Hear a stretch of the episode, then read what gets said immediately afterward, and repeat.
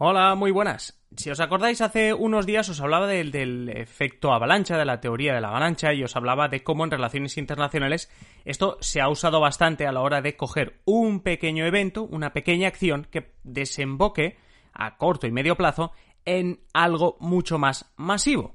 Pusimos algún ejemplo inventado, pero realmente hoy, como cada viernes, me traigo a Fran a este podcast para que nos hable históricamente de un caso que os va a sonar muchísimo, que es el de la Primera Guerra Mundial, y que realmente es el mejor ejemplo que tenemos para hablar de esta teoría de la avalancha, este efecto de la avalancha.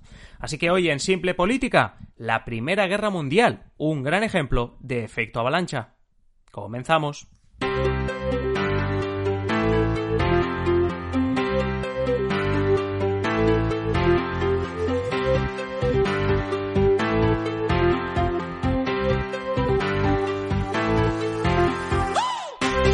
Os habla Adrián Caballero y esto es Simple Política, el podcast que trata de simplificar y traducir todos esos conceptos, estrategias y temas que están presentes cada día en los medios y que nos gustaría entender mejor. Y antes de empezar a hablar con Fran, agradecer también a todos los eh, mecenas que os he estado enviando mensajes estos días de agradecimiento. Ya sabéis, patreon.com barra simple política para todos aquellos mecenas, aquellos que queráis obtener contenido exclusivo, tener más simple política cada día. Muchísimas gracias a todos vosotros.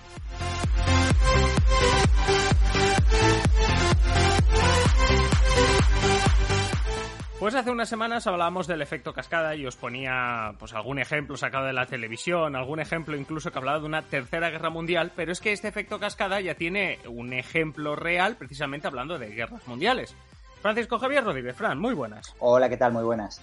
La genuina, la primera, la, la que se llamó Gran Guerra, yo diría que es la, el primer gran ejemplo, o el más famoso, o el, bueno, el que más conoceremos, de este, de este efecto cascada, efecto bola de nieve, llamémoslo como, como queramos. Ajá. Y es que todo empezó con un pequeño, bueno, pequeño, gran asesinato, pero con el asesinato de una persona, de dos personas en, en este caso, ¿no? Correcto, sí, en el asesinato del, de los herederos a la corona del imperio austrohúngaro eh, en Sarajevo, en Bosnia. Uh -huh. Correcto, correcto. En 1914 correcto. nos vamos. Cada viernes cogemos el DeLorean, hoy lo cogemos hasta 1914, la ciudad de Sarajevo, para explicar. Bueno, para, para o sea, es, ver, es, verdad que los que nos están oyendo vais a acabar entendiendo a por qué viene todo esto de la Primera Guerra Mundial y veréis todo todo este efecto cascada que como decimos también podéis repasar en uno de nuestros últimos episodios donde hablábamos de ello. Eh, pero vamos a hablar ahora y vamos a explicar con tu ayuda la Primera Guerra Mundial para verla desde este punto de vista de cómo un pequeño fenómeno, que vale que es el asesinato de alguien que no es tan pequeño, pero como un pequeño fenómeno desemboca en una guerra mundial que si comparamos asesinato con guerra mundial, pues la verdad que hay, hay mucha diferencia. ¿Cómo fue? ¿Cómo empezó todo? Pues mira, como bien has dicho, con el asesinato de, bueno, de los herederos al imperio austrohúngaro, que son el archiduque Francisco Fernando y su mujer, la duquesa de Hohenberg, Sofía Chotek, fueron asesinados el 28 de junio de 1914, como hemos dicho, en Sarajevo, a manos de un joven nacionalista bosnio, Gabrilo Princip. A ver, para entender lo que sucederá a partir de este asesinato, es importante explicar que Princip formaba parte de la organización Joven Bosnia, pues que era un grupo de, que propugnaba la liberación precisamente de Bosnia del Imperio Austrohúngaro, que se la había anexionado en unos años antes, en 1908, para integrarla en el, en el independiente Reino de Serbia, ¿vale? Entonces, este asesinato, eh, pues como hemos dicho, provocó una importante crisis diplomática que acabaría desembocando un mes después en la conocida entonces como Gran Guerra o Guerra Europea, hoy día para nosotros, pues la Primera Guerra Mundial. Sí, además me hace gracia porque no sé conocer la serie de Padre Familia, la serie de animación. Sí. Que hay, hay, hay, un capi hay, un capítulo que se retrotrae a esta época en la que hablan de la, de la Primera Guerra Mundial y hay sí. alguien que se sale un poco del guion y dice, pero ¿cómo? ¿No era la Gran Guerra? ¿Que va a haber una Segunda Guerra sí, Mundial? Sí, sí, es muy gracioso de cómo pasamos, por desgracia, de llamarle Gran Guerra a Primera Guerra Mundial. Claro, no, no se podía llamar Primera Guerra Mundial porque no había habido una segunda todavía, entonces... Claro, pues... claro hubiese sido un poco sospechoso, sospechoso que, se, ¿no? que se empezase a llamar eh, Primera Guerra Mundial. Precisamente lo que sí que se llamó Gran Guerra era por la magnitud, es decir, ahora mismo no, estamos en el primer episodio, que sería este asesinato, pero realmente se llamó Gran Guerra por la magnitud, porque, porque nunca antes se había visto una guerra de esa, de esa magnitud. Una guerra que, como explicabas, comenzaba por eh, tenemos una Bosnia o un grupo joven Bosnia que quiere independizar esa región Bosnia que se había anexionado a Hungría para unirse a otro, a otro país, en este caso, el Reino de Serbia.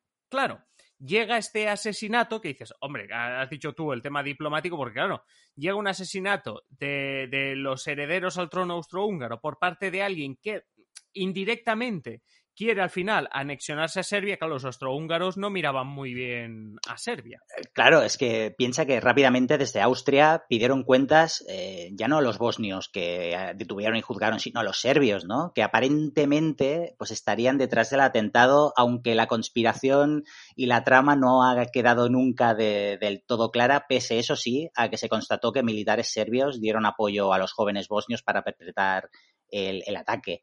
Ah, como bien has dicho, las consecuencias de este magnicidio eh, acabaron arrastrando al lodo a otras potencias y países menores de, todo el mundo. Eh, has, recurrido para explicar este fenómeno al concepto de efecto cascada, pues que como bien has explicado, vendría a ser pues como un incidente puntual, ¿no?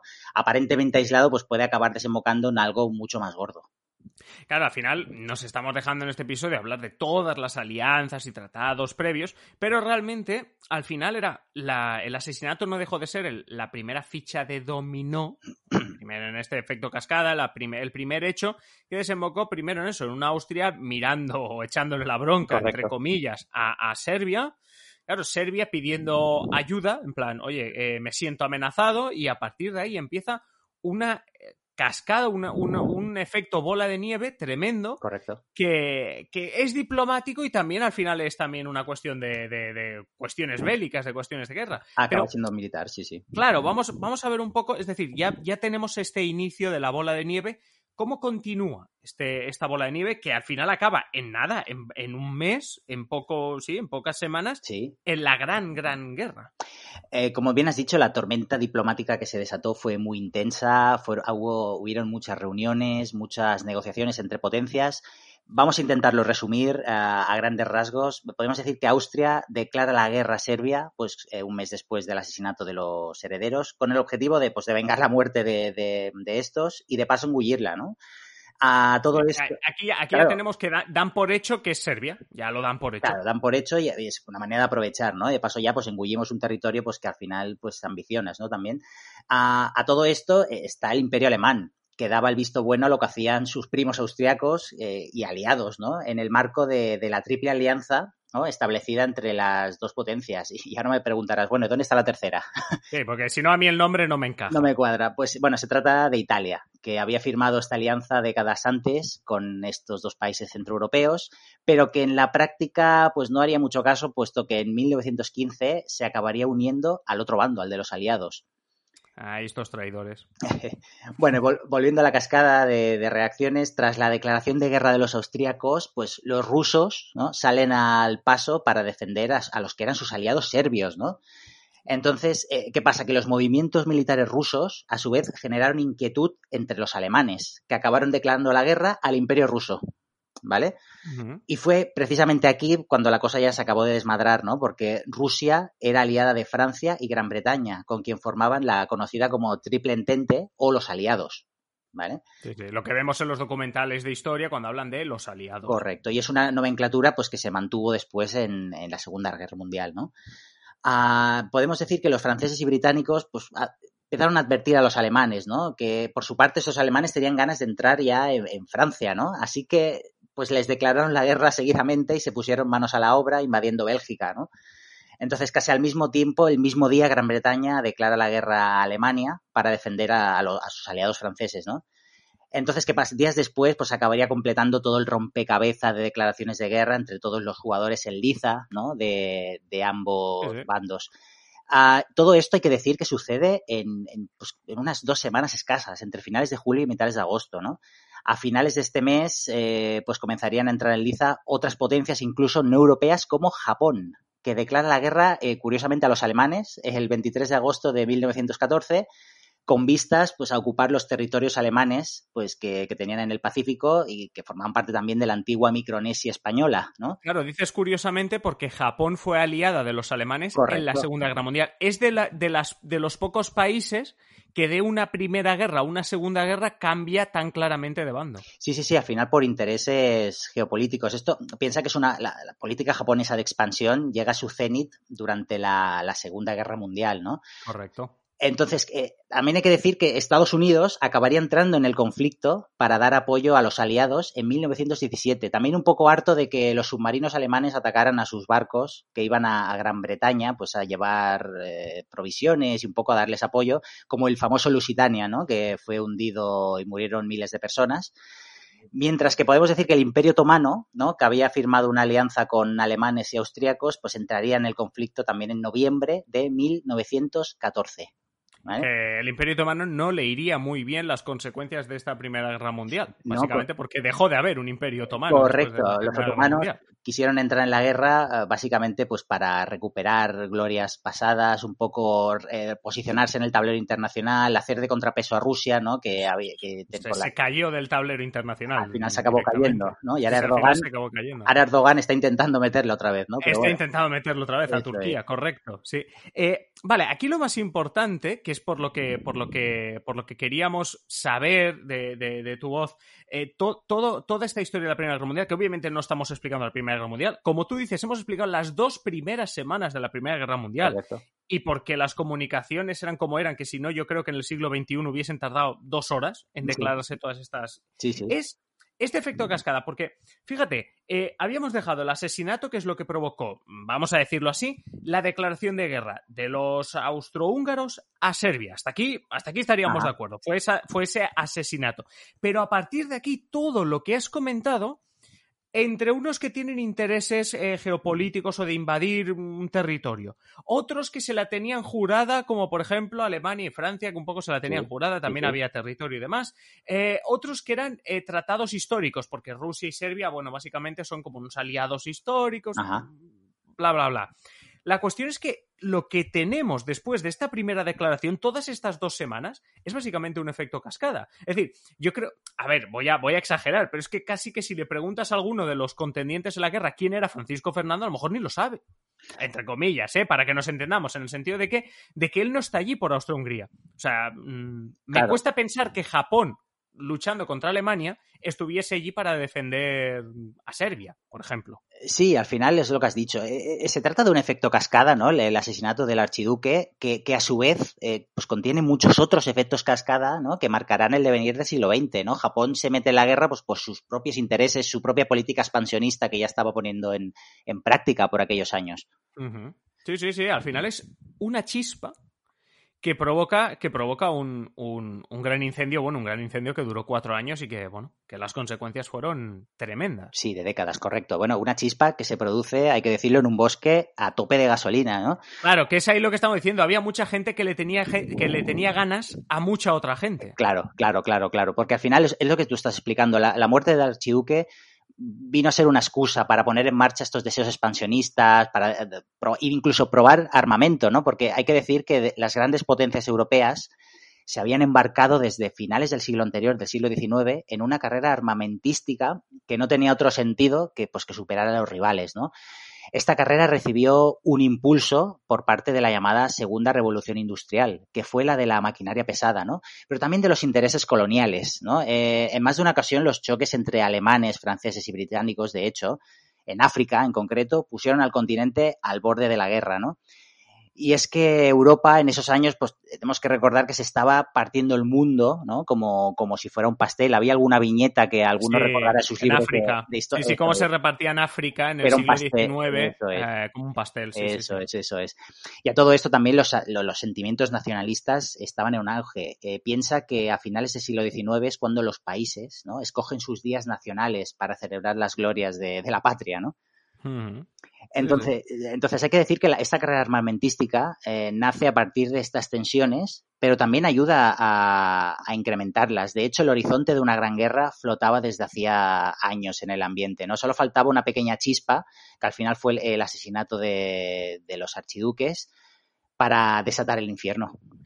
Claro, a ver, aquí estamos hablando de una chispa que, entre comillas, a ver, nadie se esperaba, pero el ambiente estaba caldeado. Sí que es verdad que a veces hablamos en relaciones internacionales, sobre todo a nivel actual, que estas chispas incluso están provocadas, es decir, que hay gente o países o gobiernos que están interesados precisamente en eso. Aquí sí que no encontraríamos quizá eh, nadie interesado, sobre todo porque precisamente los que más ganas, yo no sé qué pensabas tú, ¿eh? los que más ganas tenían de que empezase esto, los que más ganas tenían de una bronca, fueron los que peor les fue, más o menos. Sí, al final piensa que eh, si miramos en un mapa del mundo, pues eh, quién formaba parte de, los aliados, ¿no? Y quién formaba parte de, pues, de, los aliados de alemanes y austriacos, pues vemos que, quedan bastante aislados, ¿no? frente al resto de, países que se les que les declaran la guerra, ¿no?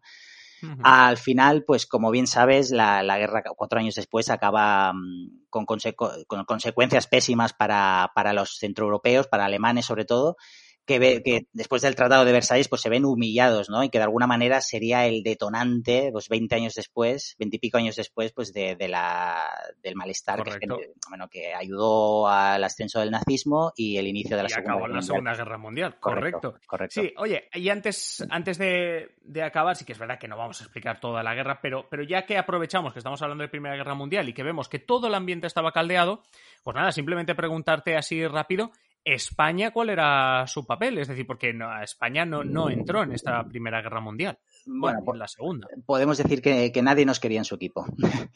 Vale, sí. O sea, cuando juegas en el patio del colegio nadie te quiere. Nadie te quiere, eso es. Eh, España se declara neutral, ¿no? Y, y de hecho casi nadie protesta, pero es que ni dentro de España ni tampoco fuera, ¿no? Piensa que España había sido una, una potencia, ¿no? Que, venida menos, ¿no? Un país de, de, segunda, sin armada. Piensa que también el grueso de la armada ah, se había perdido en Cuba y Filipinas, ¿no? No hacía ni 20 años. Eso es, correcto. La mayoría de la gente de los españoles en ese momento eh, estaban vivos, recordaban haber perdido. El desastre, eso es, de 1898. Ah, y también pues, con un ejército deficiente y, y mal armado. Eh, lo que sí que podemos decir que la guerra europea abrió muchas oportunidades para la, la industria industria y la economía española. Y tras lo que, de hecho, tras los cuatro años de guerra, ¿no? a partir de 1918 y el fin de las hostilidades, eh, pues, pues, se dejó notar en el país, ¿no? Tanto que incluso hay quien defiende que, que esta crisis entre otros motivos, puso en apuros ¿no? al sistema surgido de la restauración borbónica. Claro, es que cuando te declaras neutral, que eso pasa también en la actualidad, pero sobre todo cuando había más épocas de, guerras en el siglo XIX-XX, claro, tienes eh, el hecho de que, de que la mayoría te va a comprar a ti. Eres el único entre comillas, que no está poniendo toda la industria a disposición de, la, de esa carrera armamentística que tú comentabas. España no necesitaba tener a todos los altos hornos vascos, por decirlo así, eh, con, con, el tema de, la carrera armamentística, porque no, estaba, no estaba metido, metido en ello. O sea que, que o sea, una guerra que, que le va bien a España, aunque la historia le duró cuatro años, porque obviamente en la Segunda Guerra Mundial además eso no se repitió porque España estaba saliendo de la guerra civil y no, bueno, si no nos quería nadie en la Primera Guerra Mundial, bueno, creo que Alemania, el episodio de Alemania con Franco de, bueno, mejor quédate en casa. Sí, sí, sí, sí, sí, al final, bueno, también hay que decir que mm, el, rey, Alfonso XIII, eh, de alguna manera tenía tenía ganas, eh, tendría ganas de entrar eh, para más que nada para recibir algo a, cambio, Gibraltar, alguna posesión en África, pero bueno, finalmente eh, es lo que hemos dicho, nadie nos quería en su equipo, no, no era un país, hubiera sido más un lastre ¿no? para la alianza, para cualquiera de las alianzas que no un, un activo. Pues sí, y al final tampoco, tampoco formaba parte de este, de este efecto avalancha que sí que llevó a toda, a toda Europa. Correcto. Fran, eh, muchas gracias. Como siempre, eh, para los mecenas, decirles que nos escuchamos, te escuchamos a ti y a mí también mañana en la clave, y si no, pues el próximo, el próximo viernes. Sí, sí, sí, sí, sí. Muchas gracias a ti. Pues nada, un saludo. Un saludo.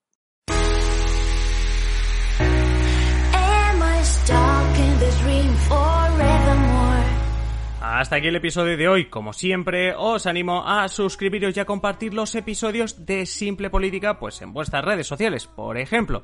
Y además, ya sabéis que si queréis, por ejemplo, ahora lo comentábamos con Fran, estos episodios de los sábados de La Clave, si queréis escucharlos y además tener otra serie de ventajas como adelantos, como contenido exclusivo, como eh, sorteos, recomendaciones, de todo.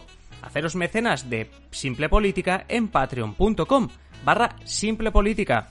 nada más por lo que queda de semana. Nos escuchamos a todos los mecenas mañana en la clave y al resto, pues deciros primero que os hagáis mecenas para podernos escuchar mañana y si no, pues en el siguiente episodio. Un saludo y que pases feliz día.